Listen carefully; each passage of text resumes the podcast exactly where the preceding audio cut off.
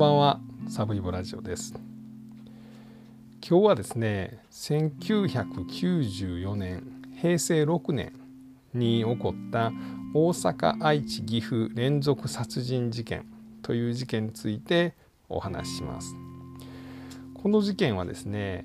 当時18歳から19歳の少年3人が中心になって、えー、大阪愛知岐阜で計4人の、まあ、少年とか男性をですね、まあ、リンチして殺してしまったと、まあ、いう事件です。で、まあ、事件のまあポイントとしてはですね、まあ、いわゆる凶悪な少年犯罪だったということです。この3人はですね、まあ、知り合って間もなかったんです。えー、それぞれまあ大阪出身で、まあ、大阪の市内出身とか松原市出身とかあとは、えーと愛知のですね一宮市出身の少年が、ま、たまたま大阪で出会って知り合って、まあ、一人が暴力団の、ま、射程みたいなことやってたんでみんなが暴力団になりました。でカツアゲを繰り返していました。でその金で遊んでました。それがどんどん凶悪化していきました。それで、まあ、最初の事件リンチ殺人事件が起こりました。で、え、それが警察に、まあ、ちょっと嗅ぎつけられるようなことになって、まあえー、愛知岐阜と、まあ、逃げながらもそこでさらなるリンチ殺人事件を起こしていったという、まあ、この少年たちがですね知り合ってまあ、互いにですね、ま、張り合うような形もあったりとか、ま、無軌道に、ま、とにかくこう遊ぶ金欲しさにですね、まあ、被害者たちを襲ってですねでリンチを加えて、まあ、殺していったと、まあ、いう事件です。でなかなかこう納得のいきにくい話でもあるんですけれども、まあ、この3人、まあ、以外にもですね合計10人ぐらい、えー、この犯罪に関わった、えー、人間はいるんですけれども特にこの3人が中心となってやっていてこの3人が比較的まあ、荒れた家庭環境の中で育ったというようなことで、え少年犯罪のまあ温床はですねやはり貧困であるとか家庭環境であるとか、まあ、そんなことが議論されたきっかけになった事件です。で、えー、もう一個のポイントはですね、まあ、凄惨なリンチが加えられた被害者に対して、まあ、こうパイプみたいなもんで殴るとかですねで体にまオイルをかけて火をつけるとか、まあ、シンナーをもうかけて火をつけるとかあのナイフで頭を突き刺してそこに醤油をかけるとかですねまあかなりひどいリンチが行われて最終的に命まで奪われたと。でまたですね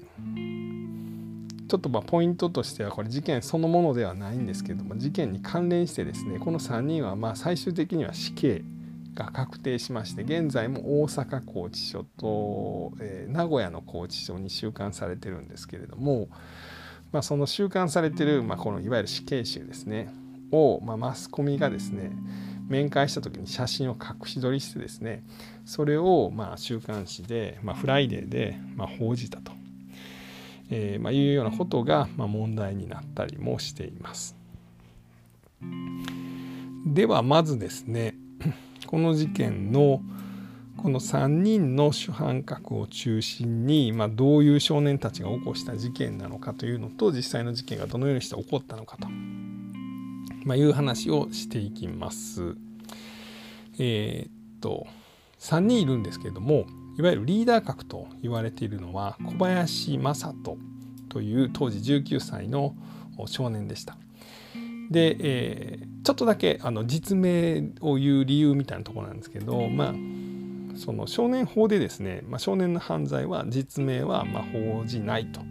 まあ、いうことなんですけれども、ま、死刑が確定するとですね簡単に言ったらもう公正の余地がないので実名報道をますると、ま、いうようなことをこの事件では多くのマスコミがそういうふうになりました。えー、少年法で実名が出されずですね、まあ、公正の妨げにならないようにっていうのは、まあ、あくまで少年たちが、まあ、少年院とかそういうとこ行ってですねで更生して社会に復帰する時の、まあ、邪魔にならないようにということなんで、まあ、残酷な話なんですけれども死刑が確定したらもう公正の余地はないので実名で報道すると、まあ、そういう論理なんですね。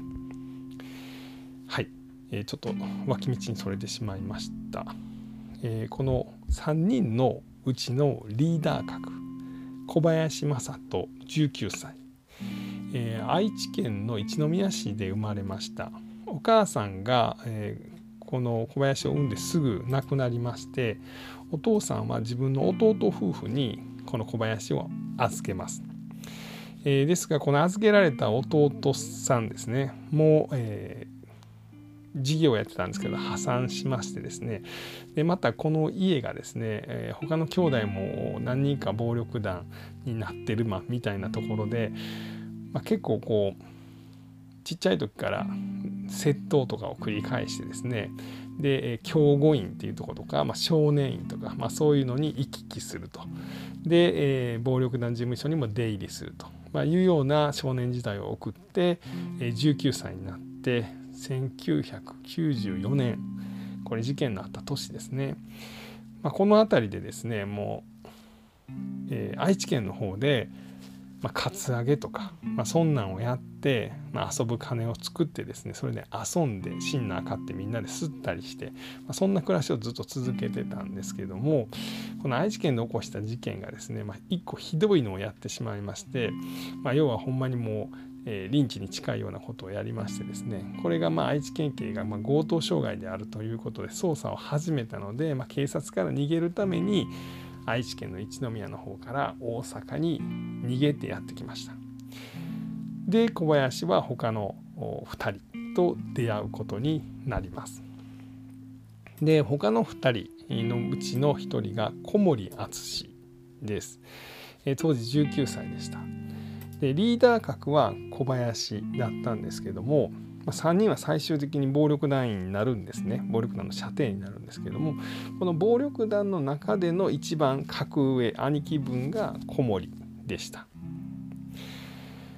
で小森はですね大阪の松原で生まれまして、えー、今4 5 6ぐらいですかね。で当時19歳。えー、結構家は裕福やったということで3人兄弟の一番末っ子です。かなり甘やかされて育ちました。で、えー、中学校ですね。この頃まあなんか僕も関西出身なんでなんとなく知ってるんですけどまあどこも中学荒れてましたね。で中学入った頃に、まあ、シンナー吸ったりとかですね原付盗んだりとか結構当時の、えー、不良大阪の不良はもうみんなデフォルトでやってたようなイメージなんですけどもまあその例外にはならずですね例に漏れず、まあ、シンナー吸ったり原付盗んだりとか、まあ、そんなことをしてました。で、え工業高校に入って途中で中退して、まあ、飲食店とか、まあ、自動車整備工場とか、まあ、いろんなとこで働くんですけれども、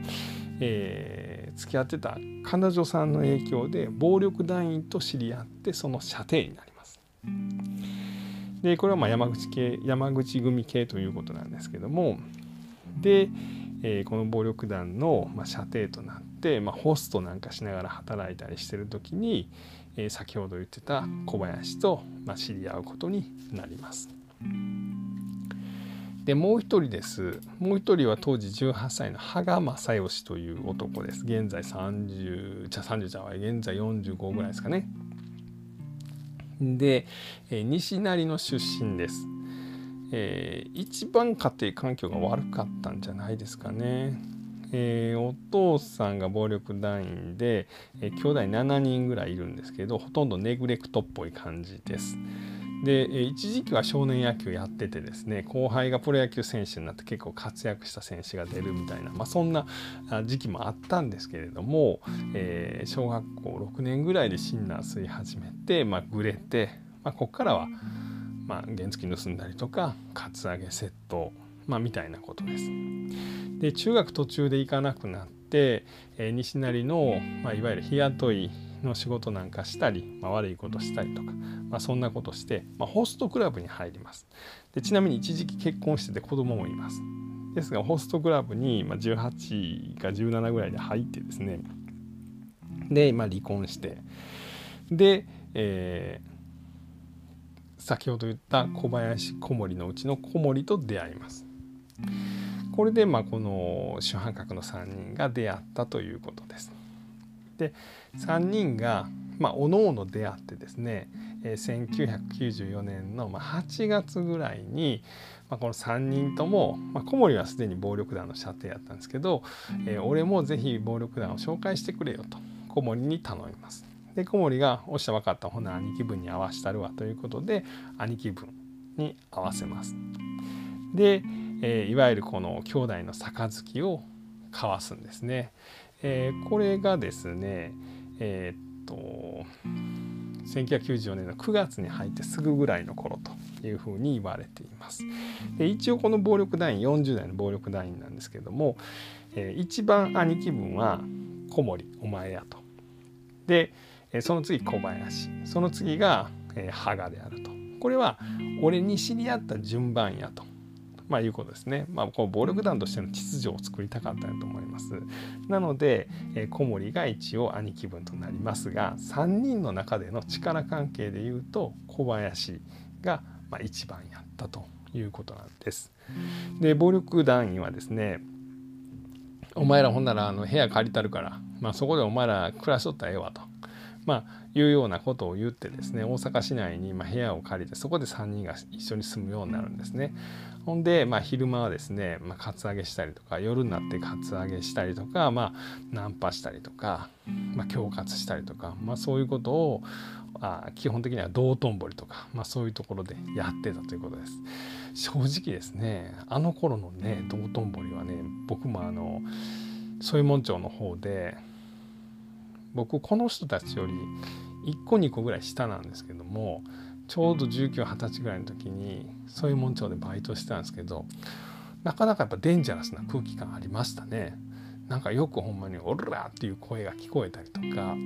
あのあと、まあ、僕も飲食店で働いてたんですけどもそこの店長さんがですねいわゆるこのみかじめ料みたいなのを払わなかったということなんであの店内中にこうおしっこを巻かれてですねそのおしっこの匂い消すためにですね、えー、僕らバイトがみんなこう水かけてですね畳干したりとか、まあ、そんなことをしたのを覚えてます。まあ、そんなこう荒れたそういう門町なんかでカツアゲをしてたとでナンパなんかをしてたと、まあ、いうことなんです。でそこで、えー、一番最初の、まあ、事件が起こりました。で、えー、最初の事件はですね大阪で起こりましたで、えー、道頓堀で、えー、これがいつやったかなえー、っとあ9月の28日の午前3時です。なんかまあ夜中ですね、まあ、未明と言ってもいいんでしょうか。えー、この道頓堀の方でですね、まあ、2人の男性にこの3人組が目をつけます。で、えー、そこでまあなんかこうメンチ切ったとか切ってないとかなんかそういうことでですね、えーまあ、いわゆる因縁をつけまして26ぐらいの男性2人がですねまあ、殴られるんですね。でこの時におったのは小林とまあ羽賀やったということなんですけどもで、えー、2人をですねこの自分たちがこう寝泊まりしているこの暴力団事務所に連れていくんですね。ほんで、えー、この時に羽賀がですねこの今まで恐喝してたけれどもこいつらを働かしてで、えー、その給料を俺らが取ろうやとほなそっちの方がでかい金取れるやないかと、まあ、みたいなことを言い出すんです。で、えーまあ、暴力団事務所に監禁するんですが、まあ、1人は逃げます。で1人残った26歳の男性が監禁されたままですね、まあ、ベルトで殴られたりとかライターオイルを背中に垂らして火をつけられたりとかあとはそのやけどした部分にボールペンを突き刺すとか、まあ、そういう陰湿なリンチが加わりました。でさらにこうあの他の組員とかと含めてですね、まあ、賭け事なんかやってるんですけど、まあ、負けたら腹立ったらこの被害者を殴るとか蹴るとか、まあ、そういうことでリンチを続けていくんですね。で最終的に羽賀がま提案したこの無理やり働かしてお金をピンハネするっていうのはできなかったんですね。まあ、その業者にこういうやつがおんねんけどそっちで使ってくれへんかって言ったらそんなことできるかと言われちゃうんです。ほなどうしようとなった時にまあ、この小林小森羽賀がですねこいつどうすんねんと、まあ、いうことになって最終的に殺そうというふうになります。で被害者の首にですねベルトを巻きつけて、まあ、3人で引っ張りました。でいわゆる窒息でこの26歳の男性が亡くなります。で兄貴すんません殺してまいりましたと、まあ、いう報告を、まあ、兄貴分にするわけですね46歳やったかな当時。なら、まあ、捨ててこいということで、えー、四国の高知の方に、まあ、遺体を運んでこう山の中に遺棄しました。で、まあ、これがあったのでですね、まあ、お前らちょっとしばらく大阪からどっか行ってこいと、まあ、いうことで、えー、どこ行こうかとこれ3人相談しましてで、えー、っと愛知県の一宮ですねこの小林の地元に行きます。で、まあ、それ行くまでもですねこの一回松原小森の地元の方に戻ってですねでパチンコ屋でですねあのシビックを持った男性をですねひっ捕まえて殴ったりしてですね「お前は俺らの射程になれ」っつうことででその人にの車で名古屋の方に行ったりとかですねまあもう行く先々でもいろんな人を殴ってですねこう金取ったりとかしてるんですね、ま、かなり凶悪なグループやったということなんです。でえー、愛知県に行きます。で金もあるししばらくこっちおらなあかんからみんなでシンナーパーティーしようやということになりまして、えー、小林のこの地元の友達もともとシンナー遊びしてた時の仲間なんかを集めま集めまして、えー、いわゆるこうみんなでシンナーを吸います。その時に、えー、一人の男性が小林のことを睨んでいたということなんです。でこの理由はですねこの男性はですね2つ3つぐらい、まあ、先輩やったんですけども、まあ、お付き合いされてた女性をですね、まあ、以前小林に、ま無理やり乱暴されるような感じで取られたと、まいうようなことがあって、まそれを恨みに思ってたと、ま当然ですよね。まあ、その目線に気づいた小林がですね「お前何こっち見とんねん」と、まいうことで殴りかかります。でえー、さらに他のメンバーも一緒になって集団リンチに発展していきます。7時間ぐらい、まあ、殴る蹴るというようなことをされたりとかですね、まあ、食べていた、えー、っとスパゲッティがなんか食べてたんですかね。フォークで頭を刺されるんですね。さらにその頭刺したところをですね、えー、醤油をかけられたりウイスキーをかけられたりとか、まあ、最終的にはこうシンナーをですね、まあ、体にかけられてそこに火をつけられてですけども体が弱ってるんで火をつけられても全く身動きができないと、まあ、そこまで凄惨なリンチであったというようなことが言われています。でまあこう他他のですね、まあ、シンナー吸ってた、まあ、女性とかもいたんですけれども、まあ、このメンバーで、まあ、車2台ぐらいに乗ってですね、えー、木曽川ですかねの方にやってきまして、まあ、最終的にはその川っぺりのところにこの男性の遺体、まあ、その時まだ亡くなってなかったんですけども男性を放置して、まあ、最終的に死に致し、えー、死、えー、殺してしまったと、まあ、いうことです。で、えー、さらにですねこの3人はまだ懲りないんですね。まあ、懲りないというかそのまだまだ無軌道なこの生活を続けてですねで、えー、10月の7日になって愛知県の、まあ、ボーリング場で、まあ、ボーリングをしていました。でそのボーリング場にいた3人の、まあ、男性に今度は因縁をつけてですね、まあ、お金を取ろうとします。でお前何こっち見とんねんと。まあ、いうことでお前とりあえず車乗れっていうことで荷台の車に拉致します。で、もともとはお金を巻き上げてですね被害者を解放するつもりだったんですけれども、えー、だんだんこう暴力が、まあ、ハードになっていく中でですねまたこいつらを殺害しようということになります。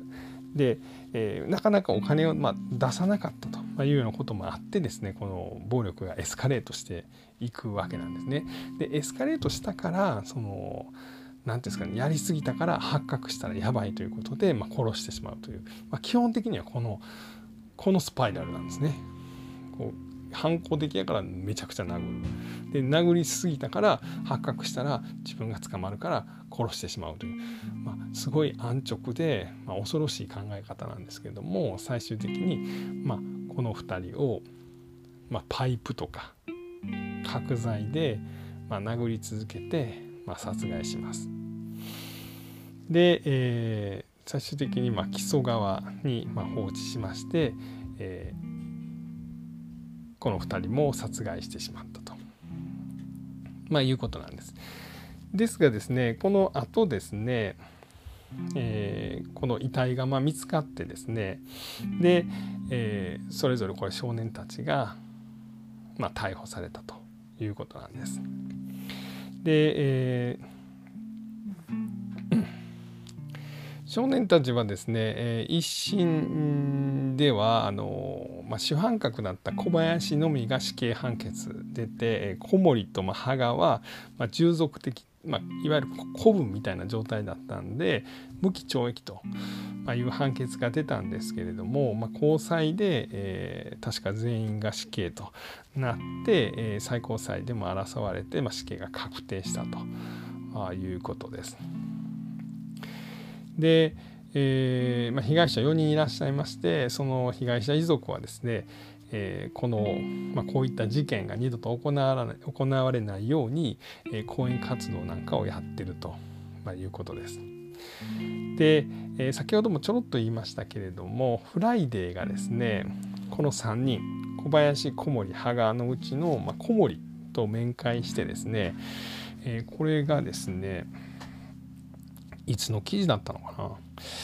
えー、とにかくこのジャーナリストの、えー、青山治さんですかね。あのサンデーモーニングとか出てる人ですね。あの人がこの小森とあごめんなさい。あ青山さんじゃない。あの青木治さんですね、えー、ジャーナリストの青木治さん。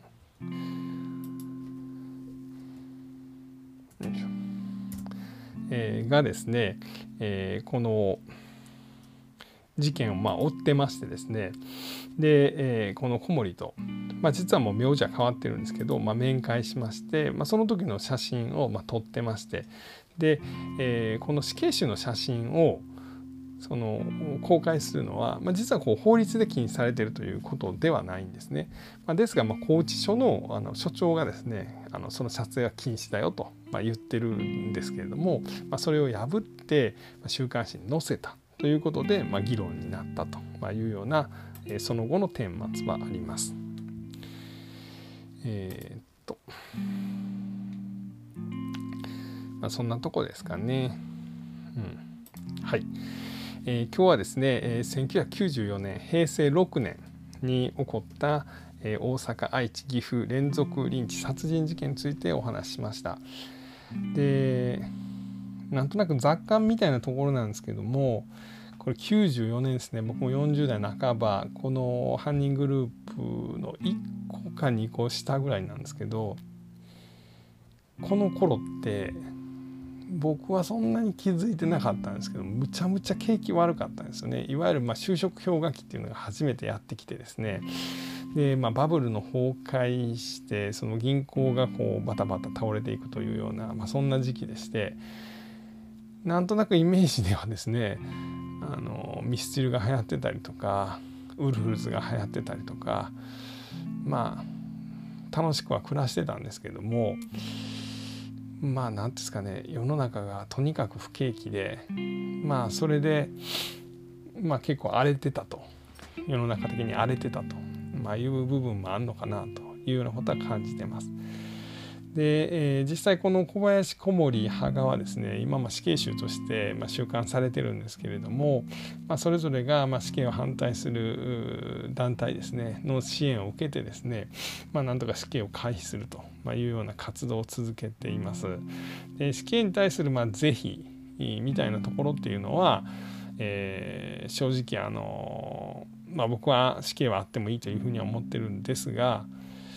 正直この小林と小森と羽賀が全員同じ死刑っていうのはちょっとちゃうかなとは思います。まあ、何が言いたいかというとこの主犯格の小林っていうのが、まあ、いろんな記事とか見てますとですね、まあ、明らかに凶悪です。でうん特に小森はこうそれについていったみたいなところなんでうん全員がまあ一律に死刑というのはどうなんかなというのはちょっと思います。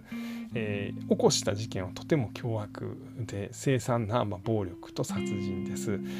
まあ、ですが全員が死刑っていうのは少しちょっと、まあ、クエスチョンがつくところが個人的には感じます、えー、そんなところでございました最後まで聞いていただきまして本当にありがとうございました。